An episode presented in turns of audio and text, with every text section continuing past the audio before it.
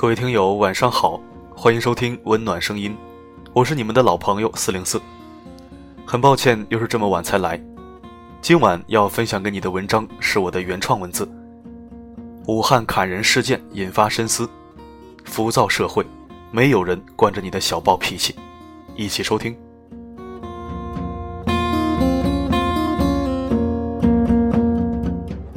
关注新闻的人应该都听说了，二月十八号发生在湖北武汉的砍人事件，血腥惨烈，骇人听闻。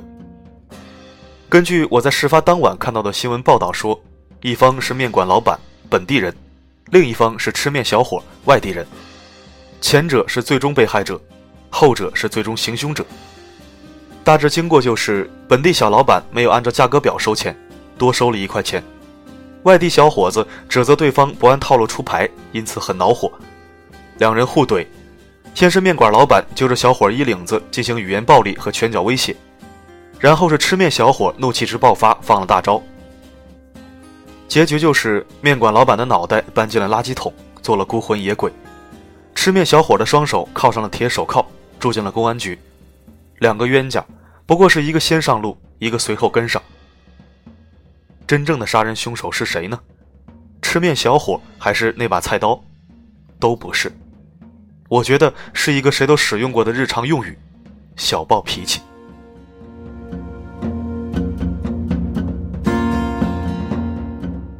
经常听见有人调侃说：“哎呦，我这个小暴脾气的。”武汉街头这两位仁兄把这句话发挥到了极致，不仅付诸行动，还上了新闻头条。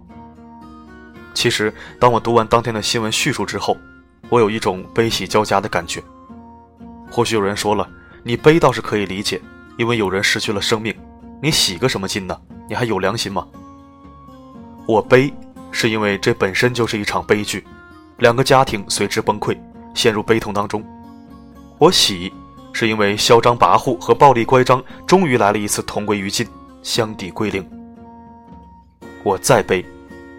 因为这似乎不仅仅只是一个稀松平常的民间悲剧，更是这个浮躁社会道德崩溃、信仰缺失的缩影。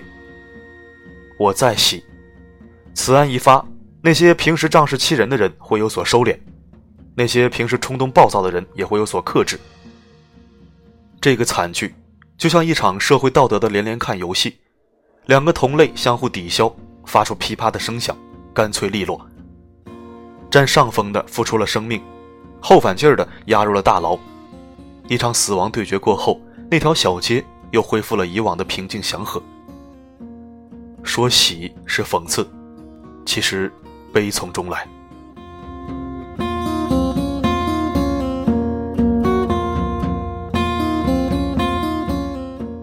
文章开头，我在回顾事件的时候，用了几个看似多余的词：本地人、外地人、最终被害者和最终行凶者。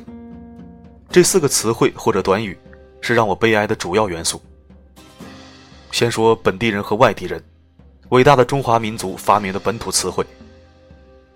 中国人内斗了几千年，整天嚷嚷着抵御外辱、抗日反美、犯我强悍者虽远必诛，却在这一场又一场的口水战役中，没有消灭半个敌人，也没有收复半寸国土，倒是把自己人折腾够呛。一时间，外系汽车被愤青砸毁。外资餐厅被暴民围攻，击穿了汽车车主的脑袋，吓破了餐厅员工的胆子。世界人民笑掉了大牙，达官贵人乐开了菊花。达官贵人为啥乐开了菊花呢？我不告诉你，懂的人自然会懂。本地人永远在欺负外地人，外地人永远讨厌本地人，不管是哪朝哪代。前段时间还看见一个视频，是本地小伙骂外地人的，让全体外地人滚出北京。北京以外的人也还击了，北京是人民的首都，是卖给你家了吗？你让我滚，我还懒得去呢。更有看热闹不嫌事儿大的人发问了：朝廷一把手也是外地人，怎么办？本地人有优越感，我土生土长，根深蒂固，人脉广泛。常言道，强龙压不过地头蛇。外地人就吃闷亏，受闷气了，出门在外都不容易，多一事不如少一事，惹不起老子躲得起。每次想到这些，我就想笑。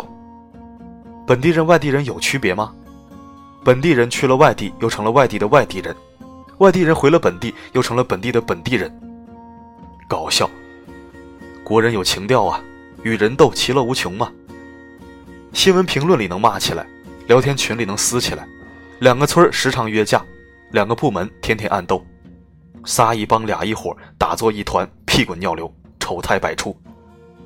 这回好了，吃个面条也来了一场终极对决，哥俩一个当场毙命，一个坐等枪毙。同胞们呐，你们斗够了吗？掐完了吗？打爽了吗？骂嗨了吗？可以结束了吗？本地人、外地人都是底层人，冤冤相报何时了？一个圈里的猪，打赢的那一只能被主人放出猪圈吗？过年就不杀你了吗？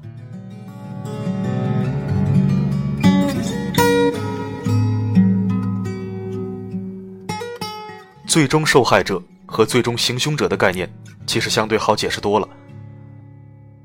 吃面小伙一开始的台词是：“牌子上写着四块钱一碗，你怎么要多收几块钱？说宰人吗？”面馆老板的回应比较霸气：“我说几块钱一碗就几块钱一碗，吃不起你就不要吃，穷鬼。”看似很干净的对话，甚至都没有一句脏字呢。接下来剧情就是。面馆老板两次卡着吃面小伙的脖子抵到墙上，占尽了上风。之后，吃面小伙趁机脱身，冲进厨房拿起菜刀。后面的情节太血腥，别说吓到小孩子，成年人都无法直视。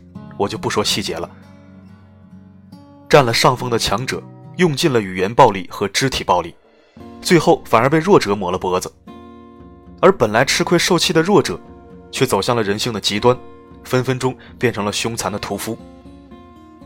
老板嘴贱，但罪不至死；小伙吃亏，但人性全无。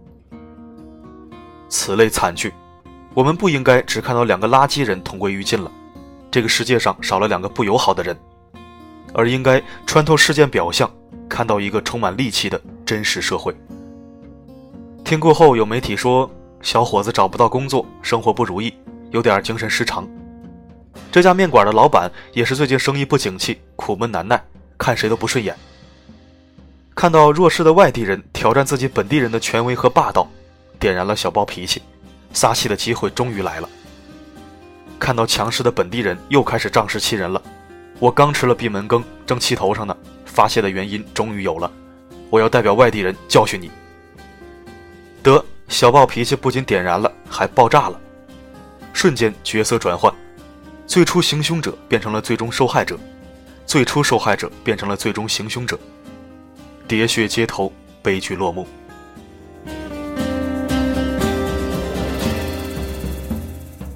朋友，这或许是一个远离战火的和平年代，这或许是一个丰衣足食的文明社会，但绝不是一个夜不闭户、路不拾遗、至善至美的太平盛世啊！因为没有道德约束和信仰坚守。导致原则和底线完全失去了思想主导地位。我想侮辱你就侮辱你，因为我是本地人；欺负欺负你怎么了？我想弄死你就弄死你，因为我是外地人。我发泄发泄怎么了？这些暴力乖张的恶人，其实骨子里是可怜人，他们在捍卫自己的人权，只是用了最原始、最粗鲁的方式。暴民思维，其实一直深植在我们的骨髓里。飞舞在我们的空气中，遍布在每一个角落的尘埃之内。在这样一个又乱又治、相对安全的社会环境生存，一定要时刻记住：没有人会惯着你的暴脾气。不管你是刚受打击，还是各种不顺，你的上一秒受了多大委屈，跟你下一秒是否要随意发脾气没有半点关系。场面人不会买你的账，陌生人更不会惯着你的臭毛病。没有无缘无故的恨，也没有无缘无故的爱。即使是你的亲人、爱人、友人，他们也没有责任去吸收你的坏情绪，没有义务去无限包容你的坏脾气。垃圾情绪像是一颗核弹，辐射范围很广，且杀伤力极大。一个能控制情绪的人，必然是一个走在幸福路上的人。给别人添堵的同时，自己并不会情绪好转，反而会更糟。轻者两败俱伤，重者同归于尽。如果面馆老板能这样回答，实在不好意思，过年之前就涨价了，只是我们菜单还没有来得及换新的。忘记跟您说了，真抱歉。您看您朋友的钱够不够？现在生意也确实不好做。如果吃面小伙能这样思考，哎，算了，一两块钱的事儿，凑一下给他得了。临时涨价真让人不爽，不过对方这么诚恳，应该也不容易，以后不来这鬼地方吃饭就是了。然后交钱走人。如果事情是这样发展的，也就不会上演后来的惨剧了。但是现实没有如果，时光也不能倒流，逝者不能复生，罪犯难逃法网。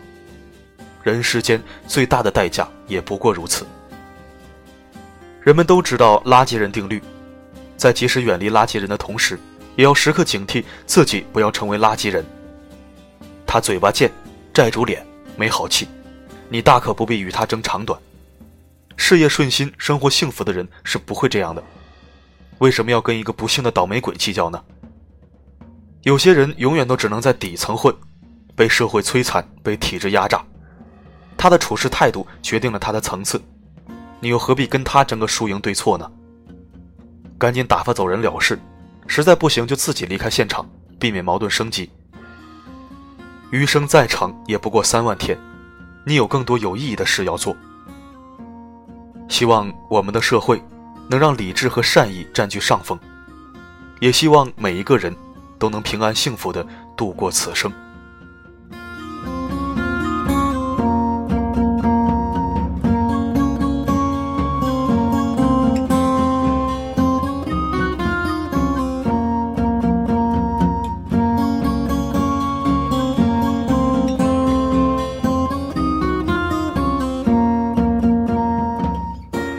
感谢聆听，如果喜欢我的声音和文字，请关注温暖声音并分享到你的圈子。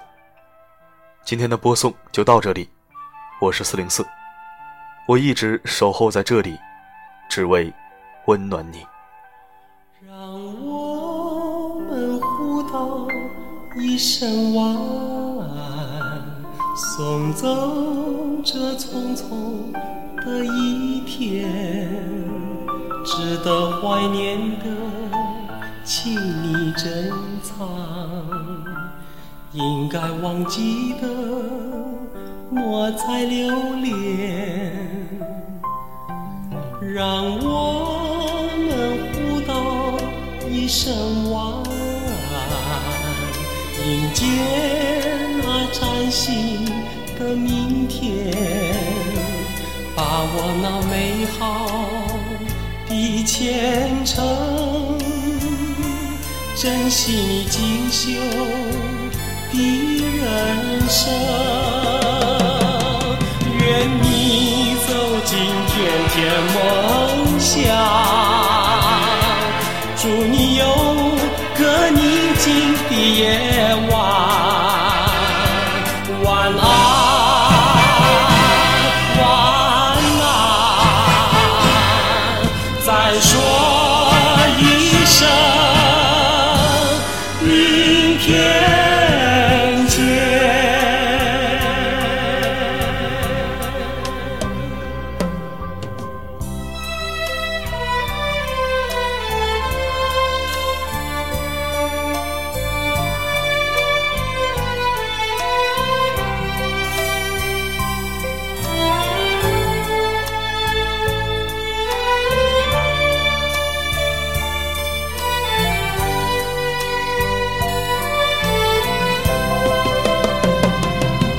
愿你走进甜甜梦乡，祝你有个宁静的夜晚。晚安，晚安，再说。